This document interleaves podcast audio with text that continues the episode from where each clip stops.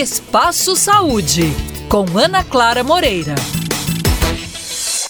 Alimentação saudável, atividade física regular, redução do consumo de bebidas alcoólicas, cessação do tabagismo. Bons hábitos, quando realizados em conjunto, podem desencadear diversos benefícios ao corpo humano. Segundo o INCA, o Instituto Nacional do Câncer, ao menos 30% de todos os casos da doença podem ser evitados com mudanças no estilo de vida.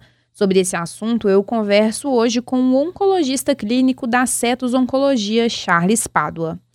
Doutor, como o nosso organismo responde à prática de atividade física no que diz respeito à prevenção de cânceres? São várias situações que são bastante importantes nesse contexto e a gente começa com aquela que nos parece mais óbvia, que é a prevenção da obesidade, que nós sabemos que a obesidade, ela é um dos riscos, né, um dos fatores de risco para muitos tipos de câncer. Nós sabemos que tem uma relação nas mulheres com o câncer de mama, tem outras coisas que também podem é, ajudar com a atividade física, melhorando o nosso, a função do nosso sistema imunológico, reduzindo a inflamação, deixando os nossos hormônios sexuais bem equacionados, de forma que a gente sabe que alguns tipos de doença podem, na verdade, sofrer com excesso de hormônio, como por exemplo o estrógeno. Então, a atividade física também ela ajuda nesse caso. Outra coisa que também pode alterar é o metabolismo dos ácidos biliares, reduzindo a exposição né, do nosso trato gastrointestinal à exposição desses ácidos que são e podem ter potencial carcinógeno, como por exemplo no caso do câncer de colo. Reduz também o nosso